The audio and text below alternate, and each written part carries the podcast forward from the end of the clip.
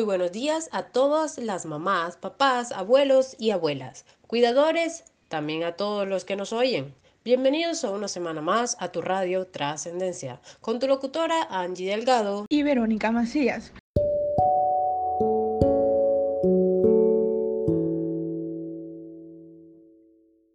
Bueno, Angie, estaremos hablando de cómo influye el estrés durante el embarazo. ¿Qué tal te parece este tema? Excelente, Verónica. Pero antes de meternos al tema, primero tenemos que saber qué es el estrés. ¿Y para ustedes, qué es el estrés? Bueno, y mientras nuestros oyentes nos van respondiendo en nuestras redes sociales tu pregunta, nosotros lo vamos a poner un poco en contexto. Según las investigaciones, la definición de estrés ha venido transformándose en las últimas décadas. En esta época se acepta que se trata de una respuesta prácticamente automática de nuestro organismo para acomodarse a ciertas situaciones. Así es, en situaciones de estrés que hemos tenido por mucho tiempo y le hemos venido acumulando, nuestro organismo reacciona segregando altas concentraciones de hormona, como por ejemplo adrenalina, noradrenalina y también el cortisol. Pero si dura demasiado, estando nosotros en ese estado, hay muchos efectos perjudiciales. Claro, y es que se han visto muchísimos casos donde las altas concentraciones de cortisol durante mucho tiempo pueden provocar alteraciones en el sistema inmune, como también en la memoria, la presión arterial, la glucosa circulante, la fertilidad o la, la pérdida de masa ósea, entre muchísimas otras alteraciones. Es decir, que también se ha observado que pueden influir perjudicialmente en nuestro organismo otras hormonas liberadas en los periodos de estrés, como la hormona del crecimiento, la prolactina y los péptidos opiáceos. Claro. Ahora bien, centrémonos a lo que vinimos.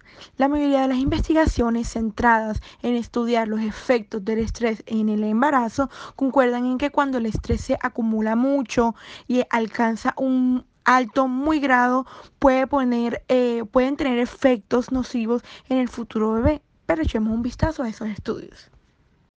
Claro, Verónica, aunque en un principio la mayoría de ellos se centraba en estudiar las consecuencias de sufrir experiencias puntuales altamente estresantes durante el embarazo, como por ejemplo la muerte de un ser querido o un desastre natural. Poco a poco se fueron teniendo en cuenta otros estereotipos eh, estresores o crónicos como el abuso en la pareja, el estrés laboral, problemas emocionales, económicos o falta de apoyo social.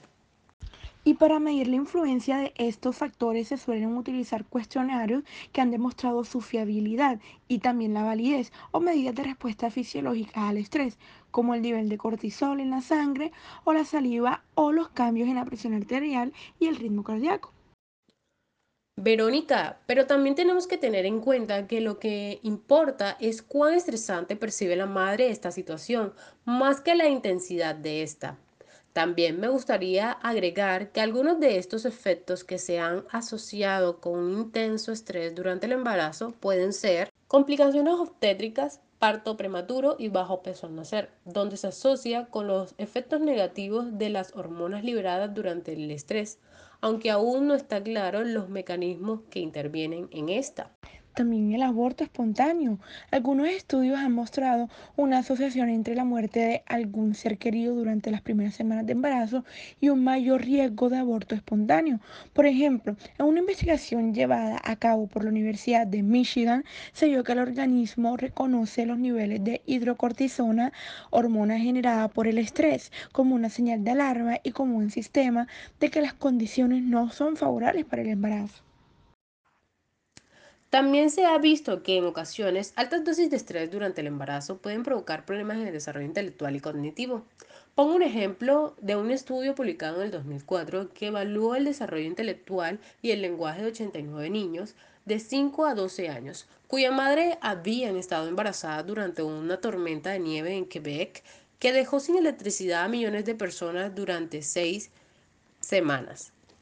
Los autores hallaron que el desarrollo del lenguaje y el coeficiente intelectual verbal tendía a ser más bajo en los hijos de las mujeres que más estrés habían sufrido durante la tormenta. Si bien los niños estaban dentro del rango normal, los resultados sugieren que el estrés prenatal tendría efectos de largo plazo sobre las estructuras cerebrales del bebé, en especial en las relaciones con el lenguaje y las habilidades verbales.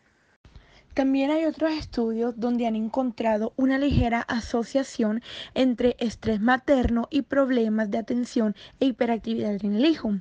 Por ejemplo, en un estudio publicado en el 2002 en la revista de Psiquiatría de Londres, los autores encontraron que los hijos de aquellas madres que habían reportado más ansiedad durante el embarazo presentaban problemas emocionales, de atención y de hiperactividad. Sin embargo, otros estudios no son tan concluyentes.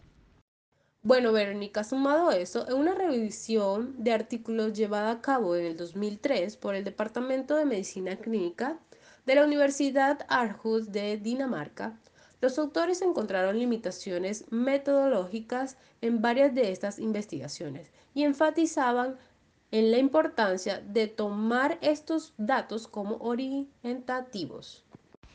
Claro, Angie, y es que a pesar de estos datos está claro que hace falta más investigación para estudiar las consecuencias del estrés durante el embarazo.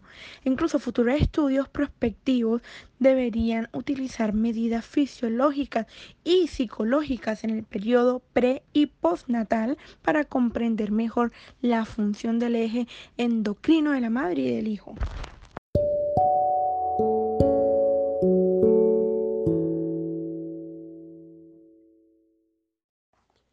Gracias Verónica por acompañarnos en un nuevo capítulo. Me alegra demasiado que nos hayas brindado tus conocimientos y haber debatido un poco al respecto de este tema.